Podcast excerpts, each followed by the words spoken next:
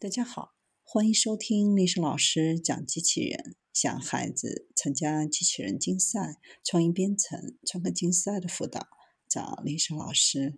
欢迎添加微信号幺五三五三五九二零六八，或搜索钉钉群三五三二八四三。今天历史老师给大家分享的是 j o i n Defense 推出小巧便携的 Paladin E 一千 MP 无人机干扰枪。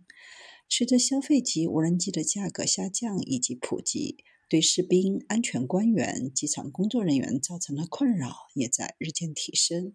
为了应对不速之客的到来，英国无人机防御企业 John Defense 开发出目前市面上最小巧便携的解决方案，它就是采用分体式设计的 Paladin E 一千 MP 无人机干扰枪。虽然将干扰枪和控制箱拆分开，但 Paladin E 一千 MP 的两部分结构拆分开，在原理上和其他产品仍然是相通的。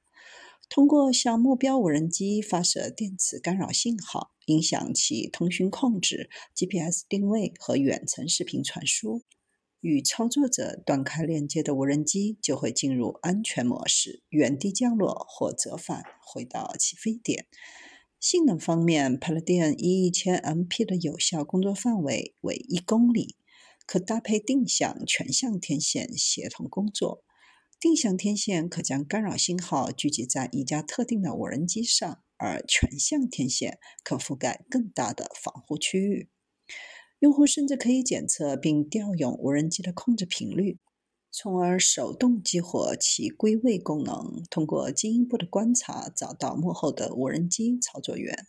值得一提的是，Paladin E 一千 MP 还具有 IP56 的防护等级，可承受高压水流，能够在负二十摄氏度到六十摄氏度的温度下使用。干扰枪的重量为三点五公斤。单次充电可续航两小时。